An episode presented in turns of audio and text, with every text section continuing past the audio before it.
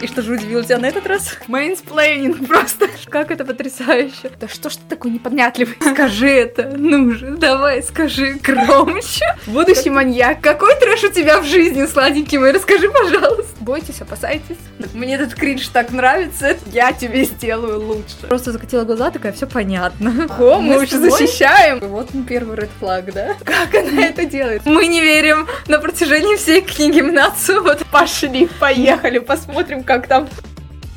Всем привет! Вы слушаете подкаст «Книжный ворм», самый теплый подкаст про современную литературу. Мы рассказываем про наши любимые guilty pleasure из современной литературы, обсуждаем вымышленных мужиков и перевариваем самое отборное литературное стекло. Иногда пристрастно, но зато всегда искренне и с любовью. Кто мы? А, я, Лера, журналистка и копирайтерка, девчонка, которая пытается в литературу. А вместе со мной моя коллега, подруга, книжный блогер и автор буктриллеров Аля. Привет, привет! И сегодня в выпуске у нас книга Алекс Хилл «После тебя только пепел». Погнали! Сначала я скажу несколько слов об авторе, потому что есть такая штука, что не все даже знают, что Алекс Хилл — это девушка. Да, кстати. Так что это прекрасная молодая писательница, за плечами которой уже достаточно много книг. Угу. Я бы нащ- посчитала и насчитала, но из-за того, что там э, разнятся цифры, а потому что есть бонусы где-то, где-то есть печатные прям издания, получается, если грубо говорить, 29-30 книг. Ну, Обалдеть. плюс, да. Я просто знала только про две. Вот эту, потому что я тебе ее, собственно, собственноручно дарила два года назад на день рождения. И вторая, которая, блин, передружба это ее.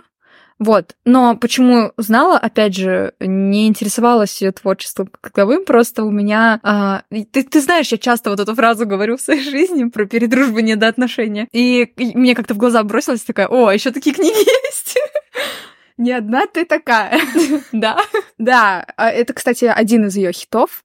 В общей сложности, да, у нее уже много книг. И специализируется, если можно так сказать, пишет она о молодежке. То есть это всегда у нее молодые герои очень-очень разные. Точно я могу сказать одно, что, мне кажется, любой читатель может найти книгу Алекс Хилл, которая ему понравится, потому что реально герои разные, и что-то, может быть, завладеет сердечком Мне кажется, она еще может зацепить не столько героями, насколько своим мастерством удерживать внимание на сюжете. По крайней мере, это то, что взорвало мозг мне в этой книге. Скажи еще такую маленькую вещь. Я читала эту книжку давным-давно и перечитывала ее потом еще, а потом попросила ее у тебя, чтобы ты подарила мне, потому что мы осознанные люди. Да ты не просила. Ну там было в списке, да. Да, ты мы... прислала. Ты прислала виш-лист. Мы осознанные люди, мы присылаем виш-листы, чтобы нам подарили то, что мы хотим. Да. Делайте так, пожалуйста, все. Но надо сказать, меня зацепило название уже тогда, а меня, я падка вот на эту всю историю, что я могу даже не читать аннотацию, но если меня зацепит название, я такая, угу, интересно. Я потом часто видела книжку на полках в магазине, у меня не было, ну, ни руки не доходили, ни времени, ни желания не было, но, знаешь, вот как будто интуиция была, что прочитать надо. И я рада, что ты предложила эту книжку, одну, ну, можно сказать, из первых в нашем подкасте. Ну и плюс, получается, э, это знакомство у тебя с Алекс Хилл. Конечно, это в третий раз знакомство с новым автором для меня. А, так вот, э, я хотела сказать то, что я читала и перечитывала эти книжки. И получается так, что, что для подкаста я ее в третий раз перечитывала, и я думала, что, ну, типа, ну, вроде как все знаю, типа, чем меня можно удивить. И что же удивило тебя на этот раз? Я поняла, что я начала читать, хотела по верхам так пройтись, вспомнить некоторые моменты, и поймала себя на том, что я снова улыбаюсь, читая пикировки Алены с Мнацем, и такая, черт, типа, я уже на половине книги. Как она это делает? У меня также со сделкой было. Поэтому бойтесь, опасайтесь. Да, поэтому если вы берете эту книгу в руки, точно лучше взять ее и сидеть в полном спокойствии. Да. Итак, кто же у нас главный герой? Главная героиня у нас Алена Миланович, Миланович. Я до сих пор не выяснила, как правильно ставить Алена. ударение. Да, поэтому она будет у нас Алена. Алена у нас живет в семье дяди, Славы, скажем так, чтобы потом э, его обозначать, дядя Слава. У нас есть такой персонаж. Я вижу, как как Лера уже качает головой. Нет, и... это, это, это личное, это, это личные э, проблемы с этим именем. Проблемы, ну, как бы все понятно, все сошлось. Это как с гороскопами.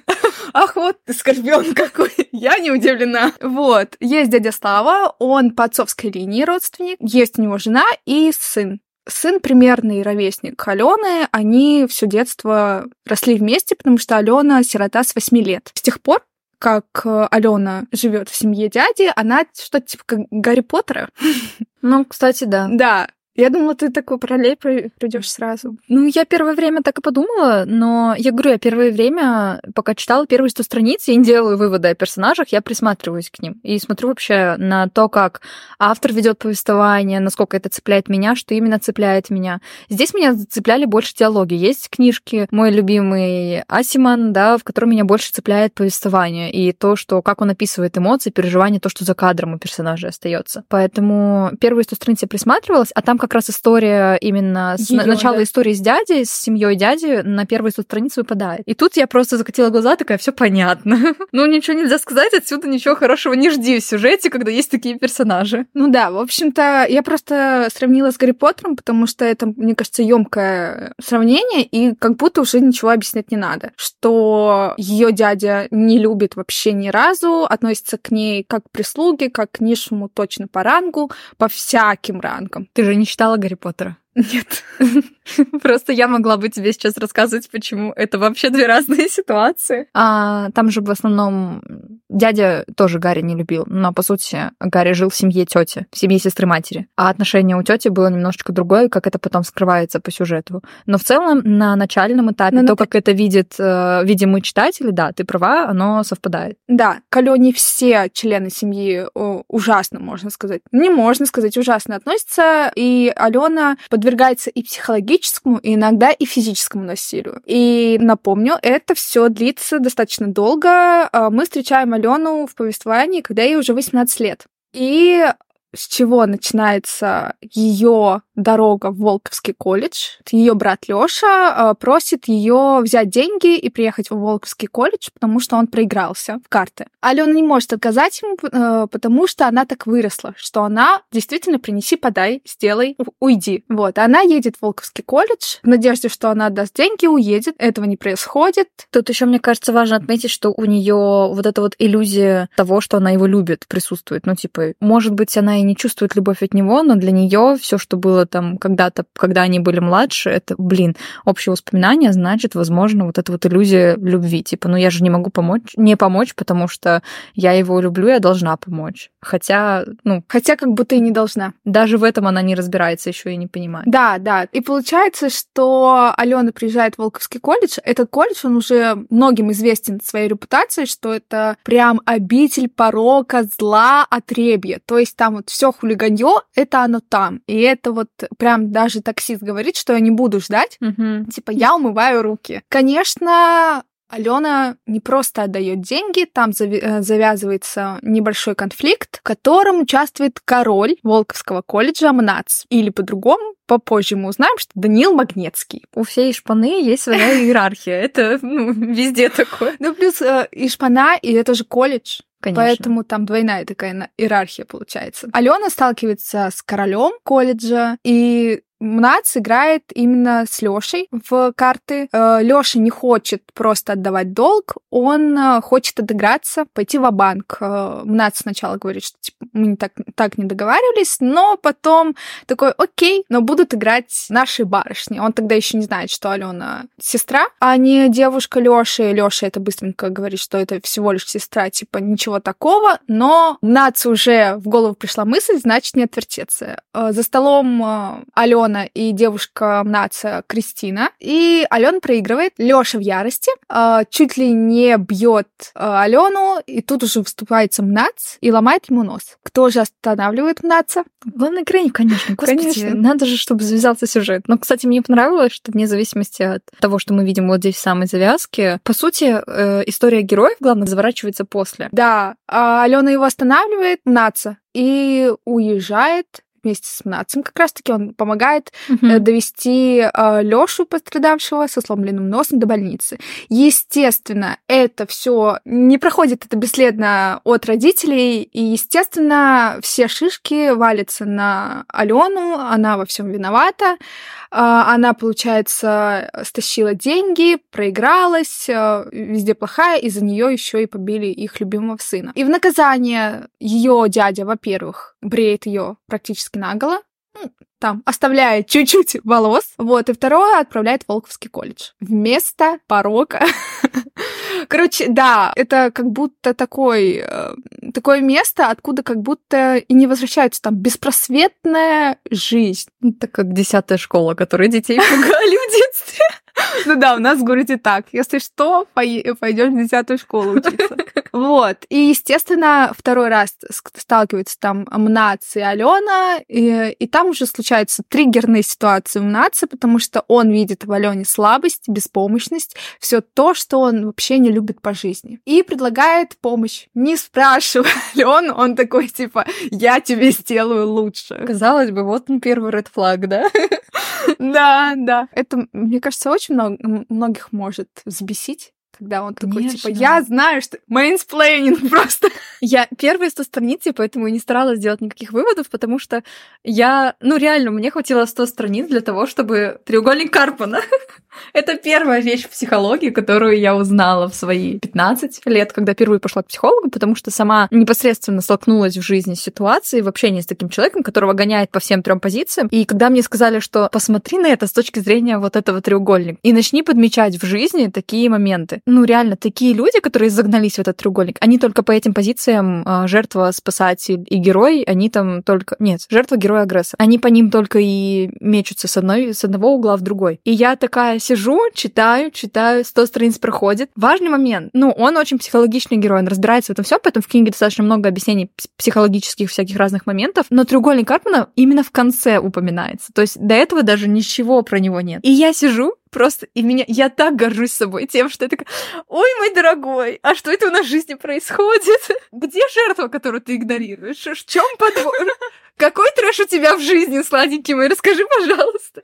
И типа дальше... не, все просто так. Да, ну это, знаешь, я с этой книгой я вообще сюжет прочитала очень просто, то есть вот буквально 100 страниц, и я поняла, что, ну все, здесь он избегает чего-то. И вопрос, обычно же во всяких янг-адалтовских особенно, да и в целом в романах, ты играешь детектива такого, знаешь? Как, ну да, что читаешь... случилось? Не что случилось, а как раз-таки как они будут вместе. Ты знаешь, что герой будет вместе. Вопрос как. А меня здесь больше волновал вопрос не, ну, не как, а а что он прячет всю книгу. И я, я даже догадалась, ну, типа, с первых строк, с первых звонков, с первых вот этих телефонных разговоров, которые он скрывает, учитывая всю ситуацию его взаимоотношений с девушками, ты начинаешь понимать, ага, сестра, что-то не так, что-то не так. Либо она больна смертельно, либо что-то с ней произошло, от чего он теперь спасает всех остальных. Ну да, а Алекс Хилл на самом деле тут умело так крошечки оставляет, по которым ты ходишь. Это, ну, это, кстати, тоже вот такой якорь, который mm-hmm. ты, ты хочешь знать, что же, что же, что же, что же. А, да, по-моему, кстати, я этого не отслеживала, но каждый главе от Мнаца как раз-таки есть такие звоночки, потому что он как-то мельком так что-то что-то проскальзывает у него, uh-huh. что он вспоминает, и снова, и снова потом идет сюжет. А, про Мнаца скажем еще, что как раз-таки чем он по- хочет помочь, тем, что он типа ставит, грубо, наверное, скажем, все равно психологические эксперименты. Он считает, что он весь такой классный, что он прохавал эту жизнь, да. и хочет воспользоваться лайфхаками из психологии и помогает девушкам стать сильнее сильнее, помогает им взрастить в себе опору. По сути, он помогает им осознать свою самоценность, если переходить на понятие психологии, да, не самооценка, хотя в книге именно понятие самооценки, а самоценность. По сути, девушки именно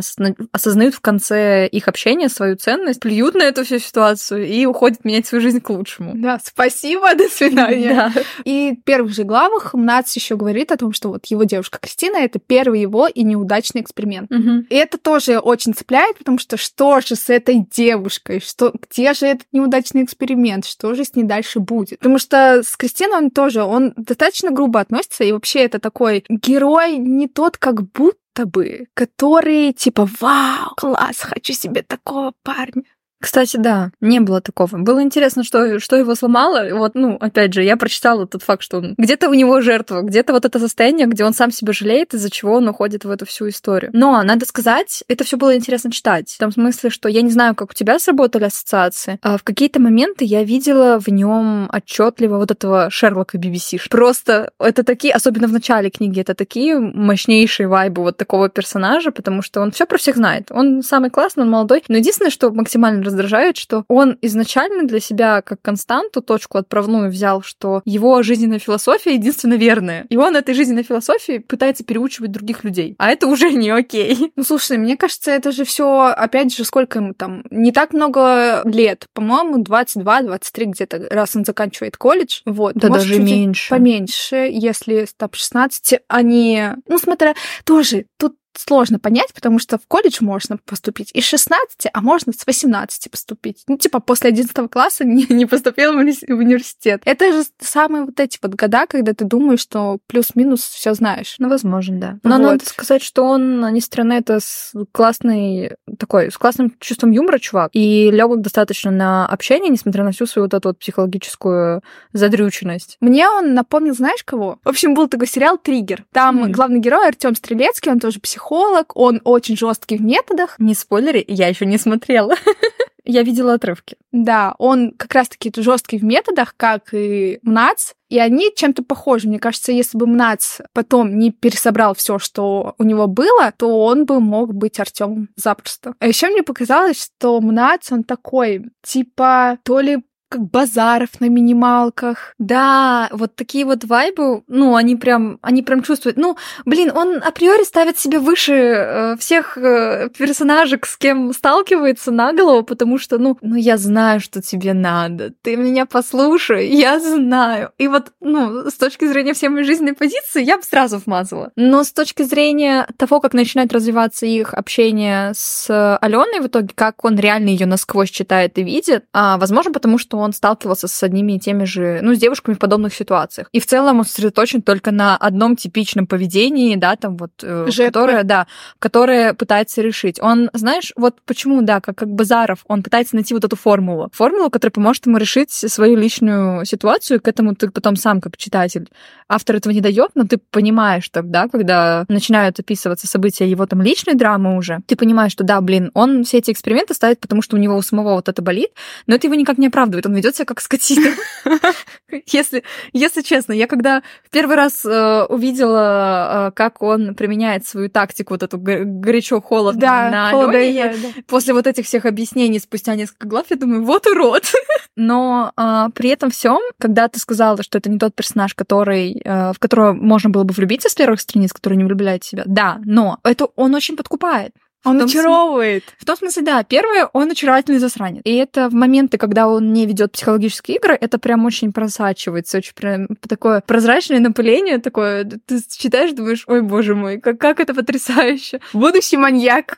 да, да, да. Ну и вот эти шуточки все. Но я думаю, я из тех людей, которые бы влюбились, а, несмотря на всю вот эту вот историю, броню и все вот эти штуки, потому что, а, наверное, меня очень подкупает идея того, что есть человек, который просто с одного взгляда на тебя понимает все, что у тебя в голове. Но вопрос, как он это использует. И в начале книги он это использует про, ну, против читателя. Это он делает максим, использует максимально так, что тебя это отталкивает. К финалу это все прорабатывается, и он уже становится более адекватным человеком. Знаешь, что я тебе скажу? Ну, почему-то мы в него влюбилась. Это парень, который умеет думать. Кстати, кстати, да. Кстати, может быть. Да, у меня еще один плюс его защита. Смотри. Ого, мы, мы уже тобой... защищаем. Но не в защиту, я так скажу. Просто я сравниваю... Да, и частично сравниваю себя там с, для себя с поведением разных персонажей, которые ты мне подсовываешь в разных книгах. И вот, э, знаешь, он... Э, была книга, мы с тобой ее не взяли для э, выпуска. Возможно, когда-то она выйдет спешлом, возможно, останется навсегда в архивах.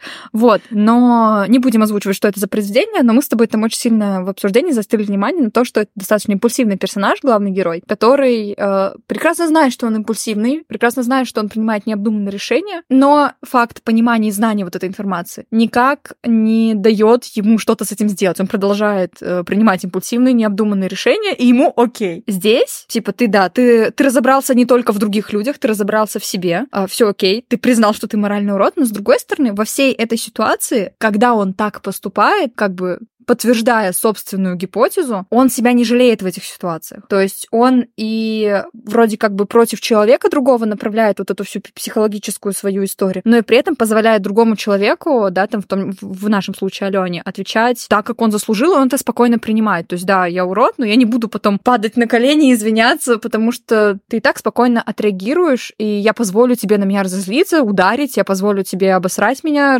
сказать все, что ты хочешь, лишь бы, лишь бы ты вот разозлился злилась, окей, лишь бы ты поняла, что я моральный урод. То есть вот здесь вот он как будто бы более взвешенный, что ли, более взвешенно к этому относится. То есть он уже действительно более проработанный эмоционально в этом смысле чувак. Ну, возможно, ему просто, в принципе-то, по большому счету, кто, э, кто что о нем что подумает. Он уже все про себя знает, как будто про других он тоже знает, и э, с этой позиции легко жить. Но, но не всегда получается. Ну, он, надо сказать, не мерится с решениями и желаниями и мнением людей, которые ему не безразличны безразличный. Он считает, что ну, он, он прав. И это он прав, и он знает, как надо. И это просвечивается во всех ситуациях, знаешь, от э, небезразличных ему бедных загнанных девочек, над которыми он ставит эксперименты, до говорим как про серийного маньяка. Ей-богу, ему сколько? 19, 20? Ну да, от, э, от вот таких вот девочек до собственной сестры, которая, казалось бы, да, ну, вообще ситуация полярная вот этой всей истории. И тем не менее, ее это можно оправдать. Почему, да, она, спойлер, приглушите свои наушники, она смертельно больна, он хочет помочь ей исправиться, он пытается добиться согласия на лечение, на повторное, ее согласие. да, ее согласие, на повторное лечение, то есть это уже не первое разочарование в истории ее болезни. И вроде как бы э, это можно оправдать, что он не хочет мириться с ее решением, но это ее решение. Мы живем в 21 веке, во многих странах существует эвтаназия. Пожалуйста, люди.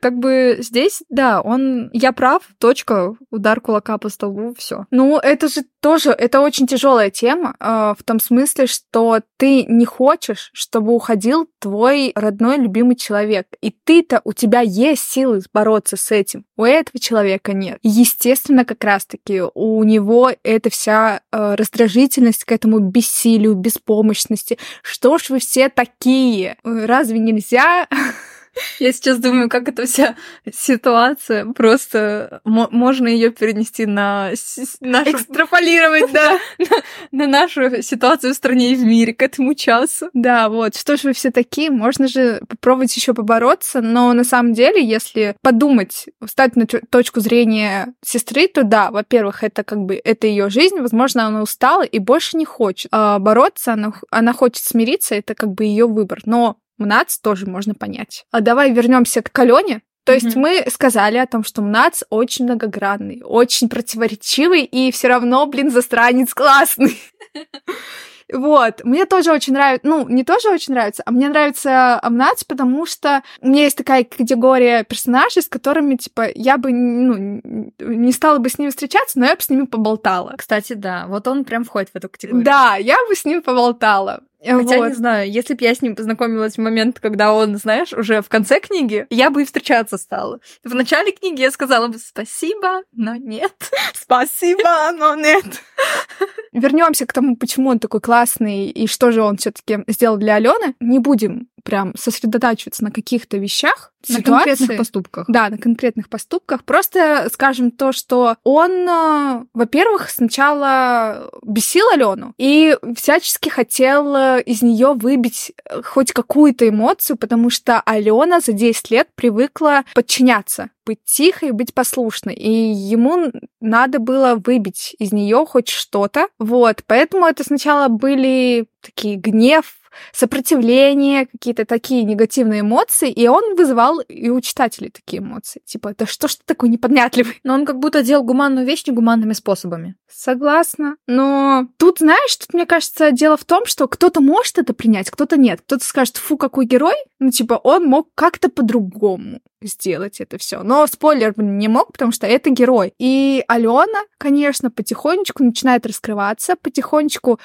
Это все непросто. Для нее особенно потому что она не привыкла сопротивляться, не привыкла высказывать свое мнение и не привыкла, чтобы его кто-то слушал. Но э, Нац этого добивается иногда очень-очень провокационными методами. Мне кажется, он, знаешь, для нее он ее триггерит, но она он дает ей в итоге понять, что он для нее безопасная зона, типа ничего не будет. И как только у нее это понимание ну, в сравнении с, в общении с другими мужчинами в ее жизни вообще, когда у нее это понимание щелкает, все, вот запускается счетчик вот этих вот изменений, потому что она чувствует себя в безопасности, базовая потребность закрыта, и все. И дальше она позволяет себе то, что не позволяла в поведении со своими домашними, там, например, когда почему ее и за волосы, и не за волосы, и за руки, и за ноги, и всяко разно. Я об этом не думала, но да. Я с тобой соглашусь. Mm-hmm. Вот, хотела тебе вопрос задать. Я когда читала и перечитывала эту книгу, первые, там, не знаю, 10 глав где-то, я четко отслеживала, где Нац играет, где он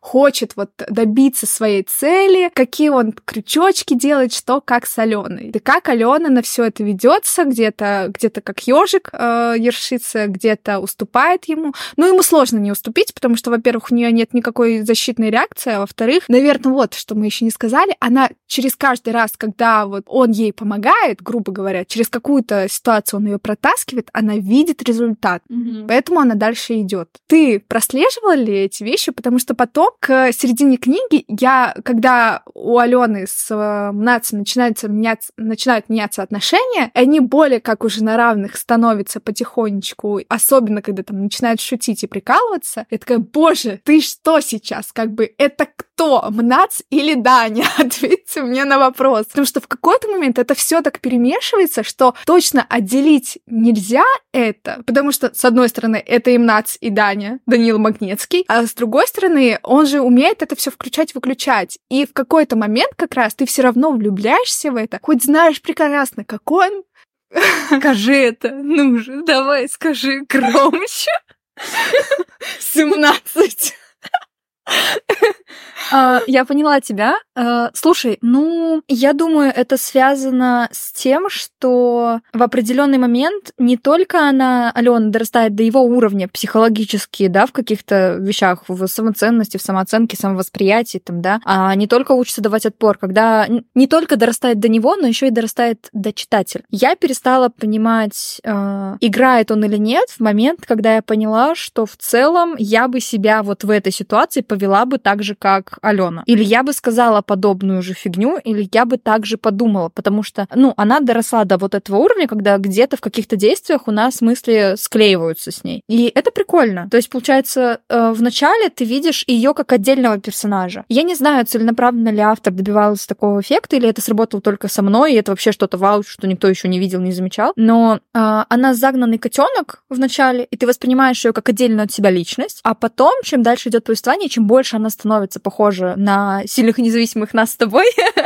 а, тем больше а, вот это вот слияние с персонажем идет, которого все время мы стараемся избегать, потому что вот эти вот повы э, из 2012-х настолько вот уже в горле с косточкой стоят, что хочется, чтобы персонажи были максимально не Морисьюшными. А здесь момент, когда практически ты начинаешь понимать, почему она так себя ведет, наконец-таки видишь вот эти объяснения. Наконец-таки можешь предугадать, какой дальше ее будет ход, потому что она уже не беззащитная овечка. Она уже для тебя более предсказуема, потому что ты уже частично с ней мыслишь одинаково. И в этом же смысле, да, я перестала в определенный момент понимать, играет он или нет, но я не верила ему до конца, до последних их разговоров. То есть, да, там, вот, они уже переспали, они уже, там уже вот эта сцена с Женей, где она, по сути, его отпускает, да, в момент разбора. И насколько бы, казалось бы, искренними не казались бы вот эти вот порывы в определенные моменты, да, там, может быть, он действительно хотел ему в нос ударить, да, и, может быть, действительно хотел так отомстить, а может быть, он играет. Ну, вот как бы, блин, ну вот он змей с миллионом лиц, лиц. И вот какой попадется в следующий раз, непонятно, и какой искренне тоже непонятно. На сколько процентов я бы сказала так?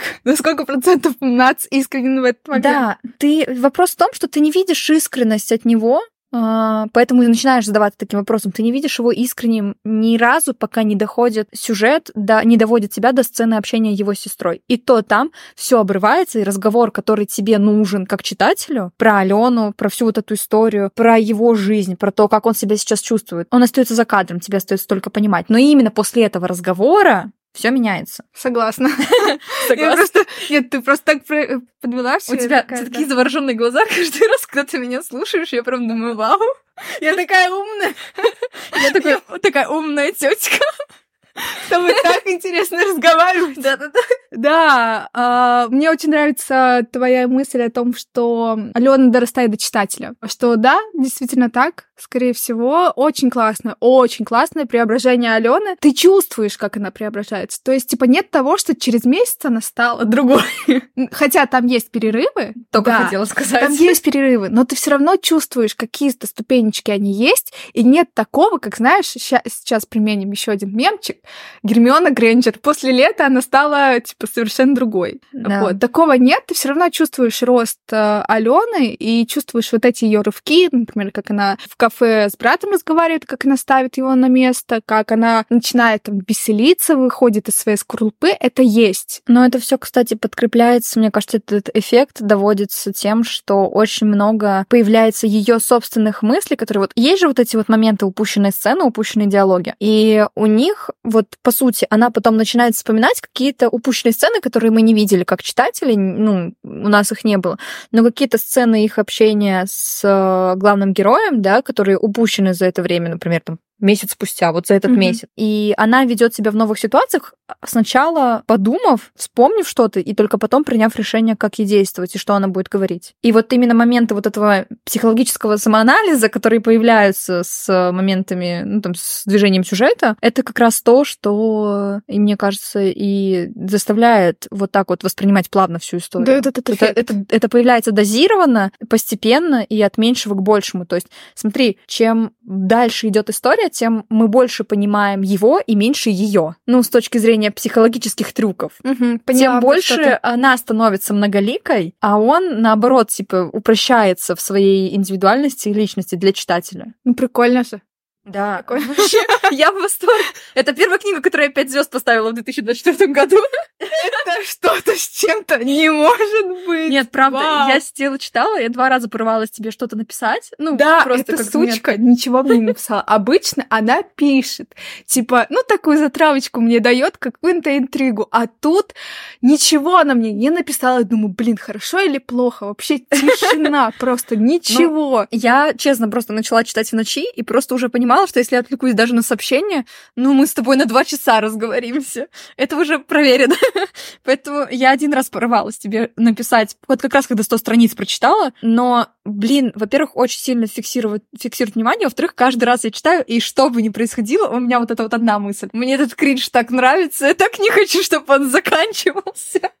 Ну, давай э, ремарочку такую сделаем, что кринж в смысле это мем такой. Да. Это не кринж на самом деле. Я думаю, есть люди, которые, в отличие от тебя, знают и слышали. А есть люди, которые которые не знают. Мы а оставим ссылочку на этот ролик в описании.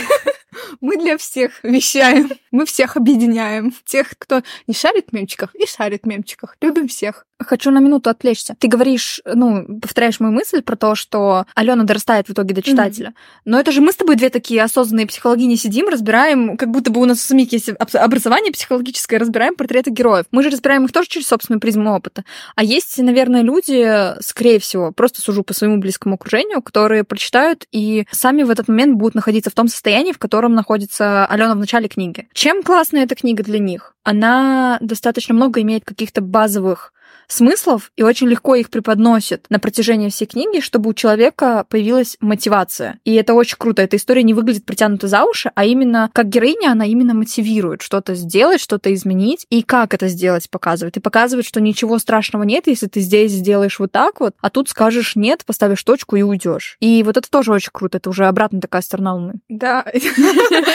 Я просто сейчас так на Леру посмотрела, потому что когда она сказала нет ничего страшного, я вспомнила финал. Я такая, да, действительно, нет ничего страшного. Всего лишь разведут костер ну... до, самых, до самых небес. Ну ладно, это такая шуточка. Да, я с тобой согласна. это очень прикольные штуки, когда я первый раз эту книгу читала. Для меня эта книга произвела эффект, типа, как тебе прочистили чуть-чуть мозги. Типа, вот эту зашоренность какую-то убрали и сказали тебе какие-то вещи, которые, ну, над которыми можно задуматься, и типа, да, я так могу, а могу по-другому. Слушай, у меня такого эффекта не было, наверное, потому что в целом какие-то истины, которые всплывают, они а, они звучат разумно, просто если это говорит э, главный герой, они не всегда поданы... Они поданы с точки зрения его философии, и какие-то мысли есть смысл разорвать пополам и оставить только первую часть, не объясняя ее. То есть вот, да, там, я отложила одну стату такую для конца эпизода, но, блин, это, это то, что я взяла бы перечитать, потому что это клево, это поднимает настроение, и это интересно. И достаточно, говорю, быстро я прочитала это, и вчера вечером начала. Вот, так что э, сама по себе книга, несмотря на весь, по сути, на всю тяжесть смыслов. Да. Ее и... так легко читать. Да, но это очень круто. смыслов и ситуаций, потому что да. ситуация там тяжелее другой. Давай вот как раз-таки поговорим про Женю. Давай скажем, кто такой Женя. Женя — это тоже ученик Волковского колледжа. Алена, когда чуть по раскрепощеннее, по увереннее в себе становится. Она общается не только с Мнацем, хотя э, такой маленький контекст дадим. Когда она несколько месяцев с ним общается, все знают, что она с ним общается, что, что это, типа, есть у него девушка, да, но это такая новая подруга.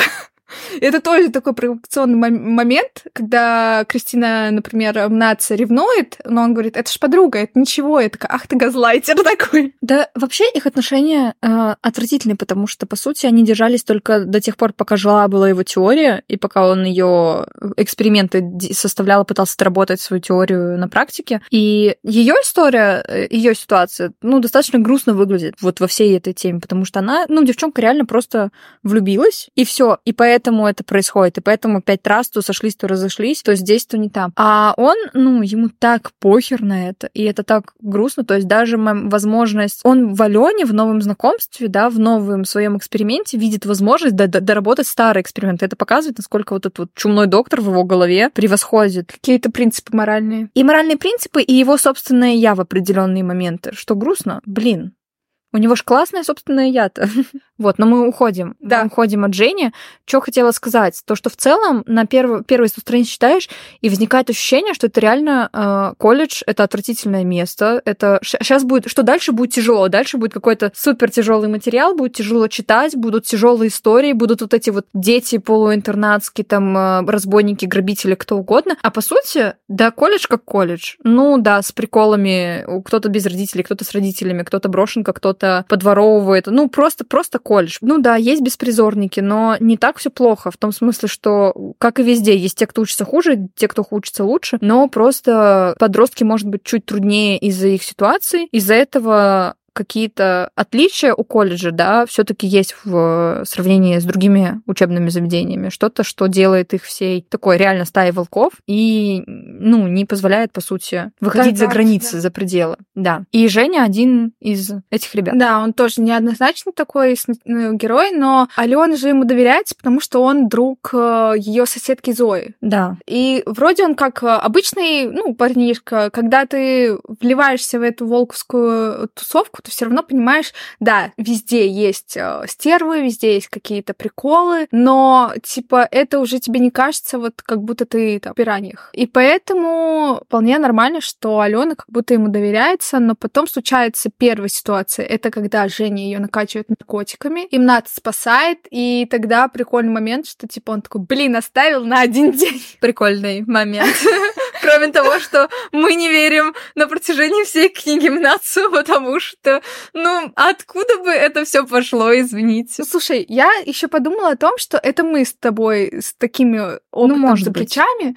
догадываемся, что это, скорее всего, не просто так. Типа, не просто так все может быть. Мы видим такой э, торчащий, торчащее ружье, которое повесили как будто незаметно, но фиг знает. Для некоторых это может... Ну, сколько таких моментов было, что просто кто-то кого-то, ну, кому-то подсыпывал э, что-то. Я думаю просто, что если бы, ну, читатель с опытом, он знает, что если бы это был весомый персонаж, хотя бы какую-то часть его личной судьбы раскрыли бы. А тут, по сути, Женя появляется один раз как знакомый, который может подвести, и всю дорогу они, ну, диал... ни одной фразы из диалога из того, что происходит, кроме попыток неудачных подкатить главной героине, а, мы не знаем. И потом он также внезапно появляется и является вот этим человеком-праздником, который ура, за новую волчицу, за все такое, и в тот же момент раз и такая подстава. То есть, ну, будь это от него, мы бы про него хоть что-то знали. А тут он просто как персонаж-пешка поставлен, поэтому, возможно, если люди, у которых нет такого обширного читательского опыта, как у нас, они могли споткнуться, потом могли споткнуться об историю с Крис, но все так на поверхности. Это все, все тропы такие довольно Она знакомые. Такая сучка, потому что ты сейчас описала Женю очень хорошо. Я, и я поняла, что у меня есть был такой знакомый, который, да, он прям такой а, как Женя? Да, он прям Тоже не имеет значения в твоей истории? Тоже меня хотел споить, между прочим. Ужас, это отвратительно. Да, Девочки, вот. будьте такой... аккуратнее. Да, он прям такой же праздник был, и, типа, принимать от таких людей напитки, когда тебе там 18 лет, вообще, ну, как бы тебе, тебе же не хочется как-то отказаться. Ты, возможно, как, например, Алена, она еще не до конца умеет отказывать. Вот, поэтому прямо ты сейчас описала, и я поняла, что такой жизненный персонаж, хоть он эпизодический, практически, но свою роль выполнил и с точки зрения сюжета, и вот сейчас в моей голове тоже новые пазлики построились. А, надо сказать, что Женя возвращается в сюжет, когда Алена очухивается от всего этого безобразия и решает, что, ну вот, этот момент, который меня сломал, я больше не буду прежней. Это, кстати, важно. Он большую роль играет в ее становлении, хотя, по сути, он делает то, что ему сказали. Это, опять же, важный показатель, какое место во всей этой истории завоевал э, Мнац. И она решает, что вот он будет первый человек, и я пойду разбираться, я не побоюсь, я там врежу, вмажу. Уточняет, мне понравился момент с этим уточнением, как именно надо бить, чтобы сломать и разбить нос. Я даже да, не знала, что это два раз, две разных себя. вариации. Да, вот. А, нет, ну, мне кажется, как не сломать себя, даже девочек учат в определенный момент. А, она приходит, надо специально организует встречу, она приходит, она готова. И что здесь классно, что она делает, как она хочет, и а не как правильно с точки зрения философии нации. Вот здесь вот мы видим, что все окей. Все, девочка выросла. Она не то чтобы выросла, она просто достала из себя все, что у нее есть, и осталась при своих принципах. И это капец как важно во всей истории, потому что, несмотря на все, Над создал вот эту вот свою философию, и он идет чисто как по сценарию по ней, не выходя за рамки. Ну, и... у него же это отработанная система. Он, он выводит идет, рецепт. Да. Он выводит рецепт, идеальный рецепт, как, как решить свою проблему. Но он не выходит за рамки. Для него, знаешь, типа, вот это поведение, оно всегда значит там А всегда значит А, Б всегда значит Б. Хотя это может быть вообще разный набор звуков, и под одним там, под одной буквой может скрываться несколько звуков. Ну, типа того. И она решает эту ситуацию как ей надо, без насилия, без драки. И даже потом становится друзьями с Женей. Да, и мне кажется, это клево. И в этот же момент обратная сторона Луны, эта же ситуация переворачивает а, взаимоотношения читателя к Мнацу. Почему? Напомни мне. А, потому что мы начинаем подозревать, что Мнац надоумил Женю споить э, Алену, чтобы быть, э, типа, рыцарем, ну, типа, сблизиться с ней, быть рыцарем-героем, тем, кому можно точно доверять. Возможно, до этого момента она все равно отглядывалась на какие-то вещи, а тут, когда он ее спасает, когда он, получается, реально, типа, единственный, в какой-то момент она же прям понимает, что точно не скажу, но строчки, типа, такие, что как же так, единственный, э, самый большой засранец в моей жизни стал единственным близким человеком. Mm-hmm. Так оно и получается. Самое грустное, что именно в этот момент они оба осознают э, о своих чувствах. Ну, типа, это, кстати, не говорится прямым текстом, что мне тоже понравилось. Но они, ну, реально, вот эта вся фигня, он надоумил, она... все, спасибо, мы закончилась ваша помощь, дальше я справлюсь сама, она собирается там все с этим забыться, все такое. И случается вот эта фигня, когда и она в ступоре того, что, ну, мне очень нравился ее ход мысли, что она прекрасно понимает, что ей это не надо, но, но складывается как складывается каждый раз, потому что, потому что это она, блин, даже уже аргументов нету. Она какая есть. Ну, слушай, она же тоже очень классно, классной стала, потому что еще был, напомню, диалог такой, когда Мнац, опять же, сукин сын, и он говорит, что вот, типа, я сейчас Крис, мы с Крис расстались, и, типа, и у меня к тебе, я тебе не скажу, что я в тебя влюблен. Он опять не играет в какого-то Ромео или что. Он просто говорит, у меня к тебе есть интерес. И она говорит, я не буду твоей игрушкой. На что да. он говорит, попытайся тогда влюбить меня в себя. И она, и что она отвечает? Типа, я в, эту, в эти игрушки с тобой играть не собираюсь. То есть как будто у них какой-то второй уровень, что ли, возникает, когда, э, ну, то есть они общаются, все хорошо, они реально становятся близкими, при этом у них возникает второй уровень, где уже встречается вот Манац, типа вот этот вот выкристаллизованный в себе, вот, вот этот вот типа психолог, коуч и так далее, и его ученица, которая начинает его понимать и просчитывать. То есть э, они Алена и Даня, будем говорить так, они-то влюбляются, но при этом есть внутри их нации его ученицы, которые тоже, ну, типа, у них другая, другая химия и другие вещи происходят. А тебе не показалось, или вот правда, не было такого, чтобы Алена, она, блин, как будто бы все время, пока росла, пока работала с ним, подавляла в себе вот эти все ощущения и делала, ну, но, но с другой стороны делала все, чтобы ему понравиться, чтобы угодить, чтобы влюбиться. Опять же, вот эта вот игра в тепло-холодно срабатывала. И даже несмотря на то, что она, может быть, не до конца понимает, что происходит, она от этого отказывается в момент, когда он ее просит об этом она осознанно перестает это делать дальше. И это, это только мне показалось, или это, ну, тебе, тебе тоже? Слушай, я прям э, не разбиралась, ну то есть так не смотрела, что типа она ведется на это или нет. Я, наверное, mm-hmm. уже на тот момент э, была на уровне вот именно с ней как читатель и главный герой, и я больше как раз-таки, наверное, была в смятении от того, что, блин, мне начинает нравиться мнаться. Что с этим делать? Все же нормально шло. Очаровательный странец. Вот, поэтому, да, у меня такого не было. Я очень горда была ей, когда она вот сказала, что, типа, я не буду играть с тобой в эти штуки. И она осознает, что, типа, не надо, не надо во все это лезть. Но, опять же, все равно они притягиваются, и, ну, как будто это уже не в ее и не в его силах. Подытоживая, если не спойлерить конкретные моменты, которые происходят дальше у них во взаимоотношениях, а, мне очень понравилась история с концовкой книги, именно там, где она заканчивается до бонусных всяких эпилогов и глав. Круто, что автор дала возможность романтикам дальше досмотреть эту, да, там, подглянуть в эту историю и понять, чем закончилось. Но мне очень понравилось, что история заканчивается именно так, а не главой сколько-то лет спустя, потому что история уже здесь выглядит целой, потому что здесь, когда они э, расходятся, прощаются и в итоге а, принимают те решения, которые приводят их к этому всему. А, блин, это выглядит как завершенная история. Я бы сказала, нам наконец-то дают катарсис. Я когда дочитывала, это прям реально ты вот, вот это все напряжение, напряжение, напряжение, напряжение. И когда, скажем так, я завуалированно скажу, рано или поздно Алена должна была взорваться, потому что рано или поздно из этого всего круга должен был быть выход. И раз Нац столько лет в этом всем был, скорее всего, ну, это должна была сделать Алена. Ну, как, как главная героиня и как новый типа человек. И плюс ты говорила о том, что она уже по-другому мыслит не так, как в парадигме Наца. Все это, это должна, ну, какой-то вот, вот этот взрыв, разрыв этого круга должна была сделать она. И вот когда она это делает, это просто... Это столько эмоций, потому что тебе грустно, что ты понимаешь, что они, скорее всего, вместе не будут. Типа, не после такого. Угу. А, потом ты все равно, у тебя происходит освобождение, потому что все, типа, э, гусеница превратилась в бабочку. Потом а, тебе грустно из-за мнаться, потому что в, как, вот в концу он уже какой-то прям если там был какой-то э, Шерлок, робот, Артем Стрелецкий, то в конце он становится реальным нацем, и ты видишь его не только там каким-то и придурком, и гениальным, ну, не гениальным не скажу, но типа человеком, шарящим психологии. Ты видишь его целым, и ты проникаешься к нему сочувствием. Он скидывает маски, она надевает. Я уже это говорила, да.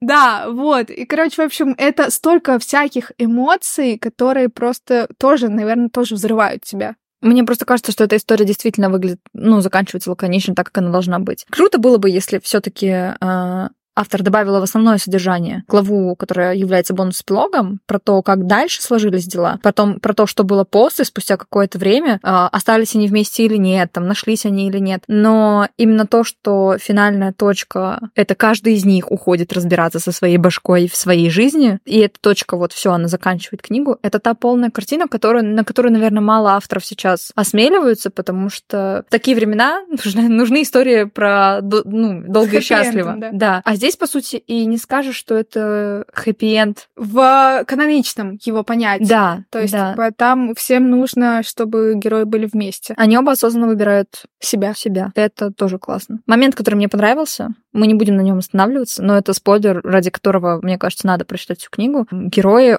очень супер нестандартно признаются друг другу в чувствах. И это то, что, ну, это прям, блин, мне было и так интересно этот момент читать. Я сидела и думаю, блин, это так по-новому для меня выглядит, потому что обычно, ну, это какие-то из знакомых ситуаций, сценариев, это что-то, к чему мы постепенно идем. А здесь ты не ожидаешь, что это произойдет вот в этот момент, и ты не ожидаешь, что это произойдет вот так, как это произошло, и ты до конца не понимаешь, сколько у кого масок сброшено, кто из них сейчас манипулятор, кто жертва, кто абьюзер, кто что говорит, кто что творит. Это еще и сразу после супер э, накаленного такого момента в книжке идет.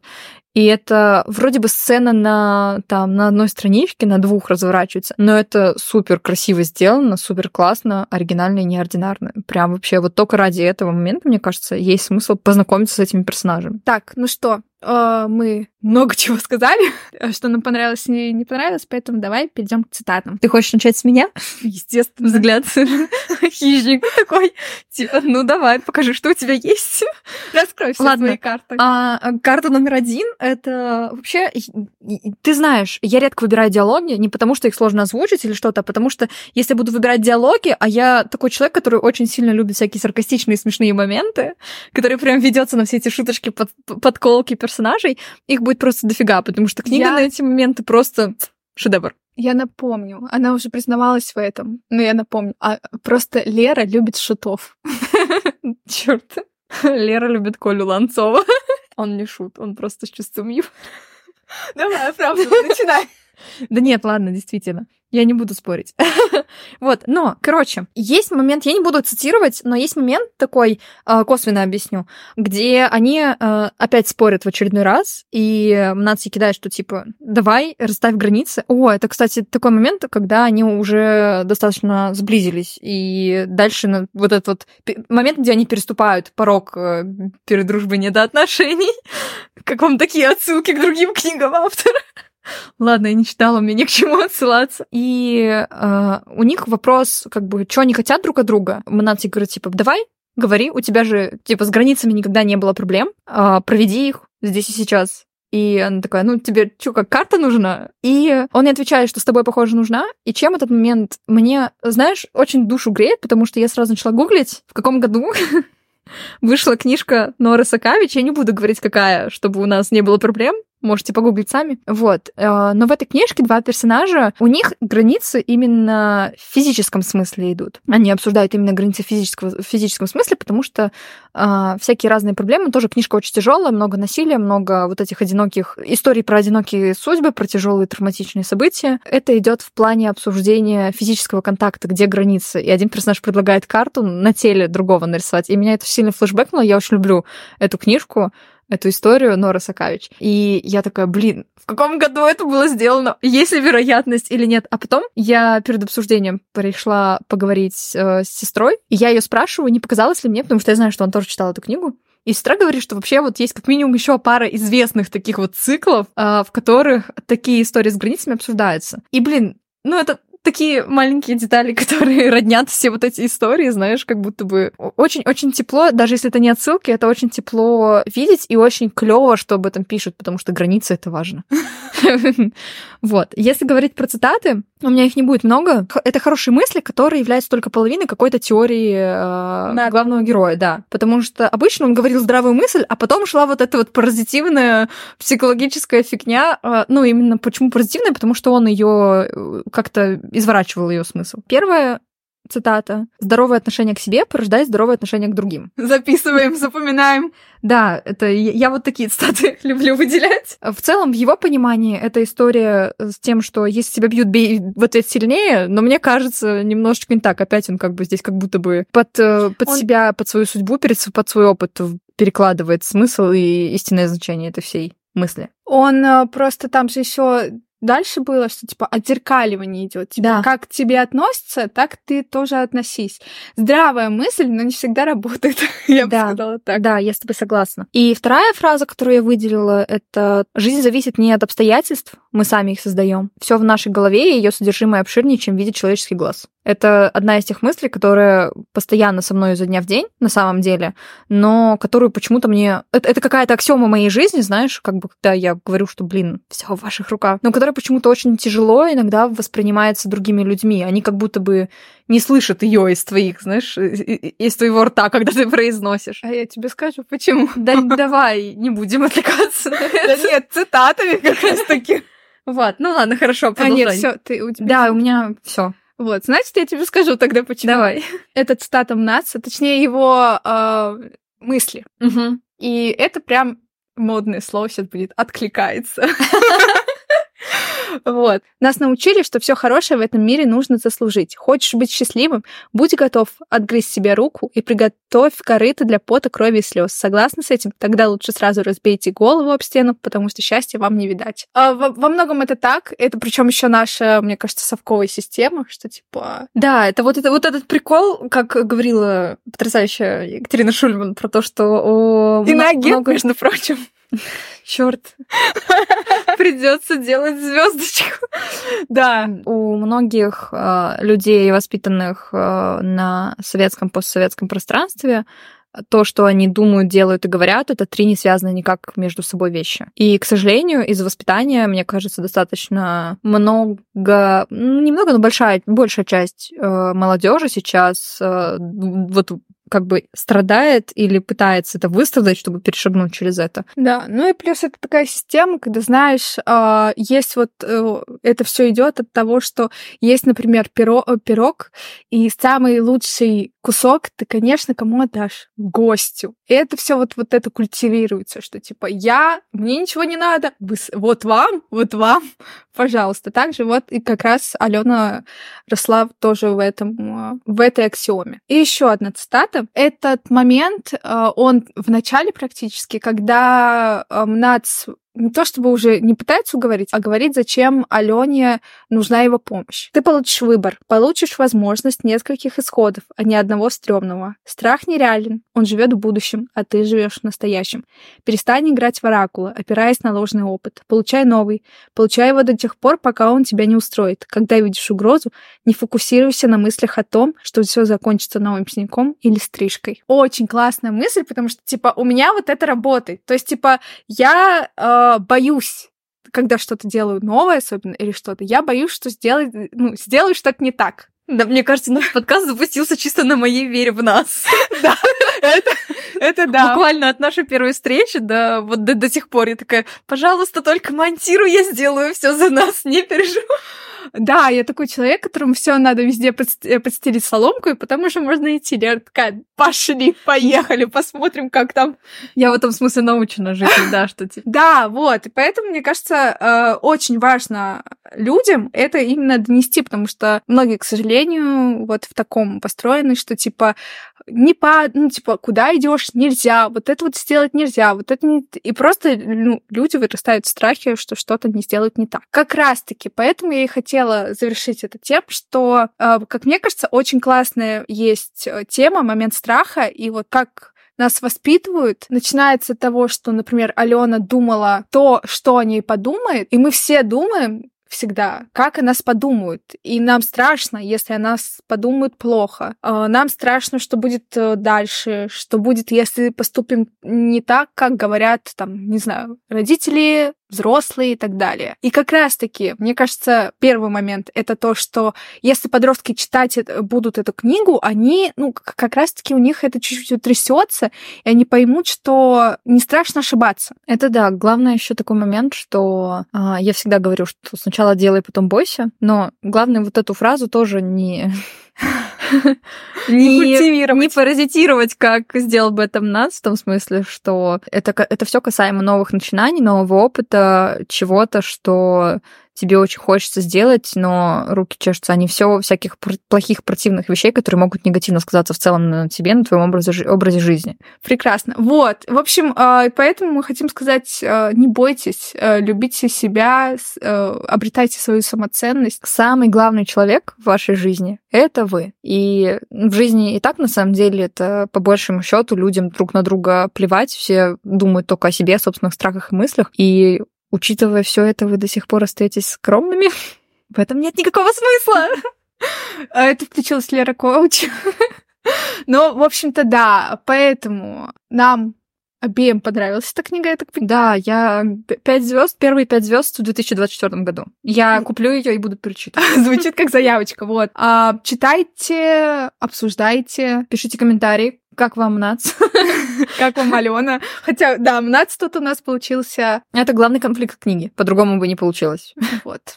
А, и спасибо Алекс Хилл за эту книжку. От меня, которая читает не первую ее книжку, скажу, читайте другие книжки. Как я уже говорила, что там разные герои, и вам что-нибудь, скорее всего, точно понравится. Но если вы переживаете, с чего начать знакомство с автором, конкретно эта книга, наученная опытом общения с Алей, знаю, что может быть подсунута мне, к сожалению, не та книга, которая меня влюбит в автора. Поэтому конкретно в истории с э, Алекс Хилл ты не прогадала, и эта книга действительно очень крутая, во-первых, для знакомства с автором, для знакомства с тем, как работает автор над текстом, над персонажами и над сюжетом, потому что Тема-то нелегкая, но то, как легко это и интересно читается, это прям на 10 из 10. Ну что ж, все упомянутые нами книги, статьи, материалы, мемы, звездочки про иноагентов будут в описании к этому эпизоду. Подписывайтесь на наш подкаст, ставьте лайки, слушайте на разных популярных площадках. Оставляйте обязательно свои комментарии. Нам тоже очень интересно знать, какое у вас мнение сложилось по поводу этой книги. А возможно, по поводу других книг. Просто... Алекс Хилл. Да. А еще у нас есть телеграм-канал, в котором мы выкладываем, мы будем выкладывать всякие бэкстейджи, картинки, спойлеры и делиться планами, рецензиями на книжки, которые остаются за пределами эфира. Ссылочка на него тоже будет в описании. Спасибо, что были сегодня с нами. Всем пока-пока. Пока-пока.